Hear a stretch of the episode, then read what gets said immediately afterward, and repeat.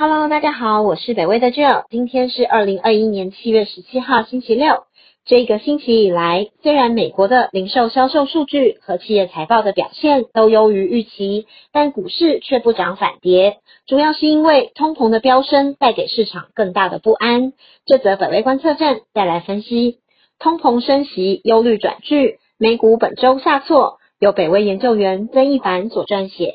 美国的产业，尤其是金融业。在前几天密集公布了第二季度的财报，有十八家公司的表现都优于预期，每股盈余平均比预测值高出十八 percent。但是这样亮眼的表现却没有反映在股市的表现上，这些公司的股价在漂亮的财报公布后反而下跌。上周五七月十六号，美股三大指数都是下跌的，道琼指数大跌将近三百点，S M P 五百指数下跌零点七五 percent。而 Nasdaq 也下跌零点八 percent。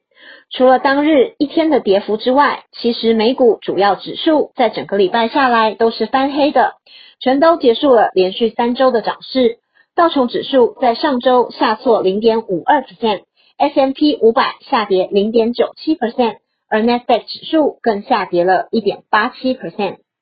造成美股下挫的主因仍然是投资人对于通膨的忧虑。美国在七月十三号公布的六月消费者物价指数，跟去年同期相比上升了五点四 percent，再次创下近十三年以来最大幅度的上升。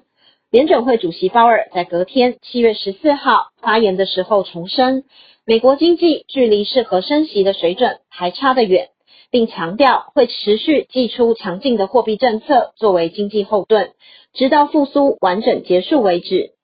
虽然如此，鲍尔的发言却似乎已经失去了原先拉抬股市的效益。美股三指在当天七月十四号都以下跌作收，而道琼指数更是下跌了一百零七点。上周四七月十五号，美国财长耶伦紧接着发言，他在访谈中表示，现在的急剧通膨可能还要持续好几个月，并不觉得它是一个只会维持一个月的短期现象。但是他也说，以中期来看，通膨率会降回至正常的范围。他也不认为这是和二零零八年金融危机同样的前兆。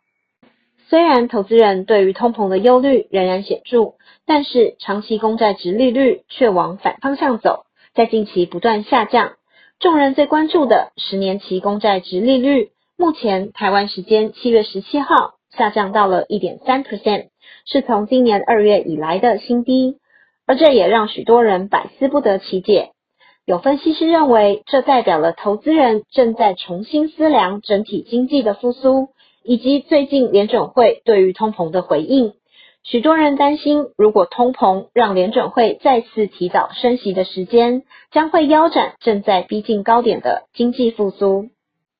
在反反复复的资讯与数据之中。乐观正面的财报在这几天以来几乎没有作用。许多分析师认为，这是因为投资人把这些数据视为经济复苏已经爬升到顶端的迹象，再加上债券市场开始出现了反指标，因此纷纷决定止盈离场。虽然如此，接下来陆续出炉的财报仍然可能会是美股本周最大的驱动力。而长期公债值利率则会持续影响股市的表现，应该要密切注意。这则北威观测站就到这里，谢谢您的收看与收听，也请继续分享订阅北威频道，掌握重要分析。谢谢，拜拜。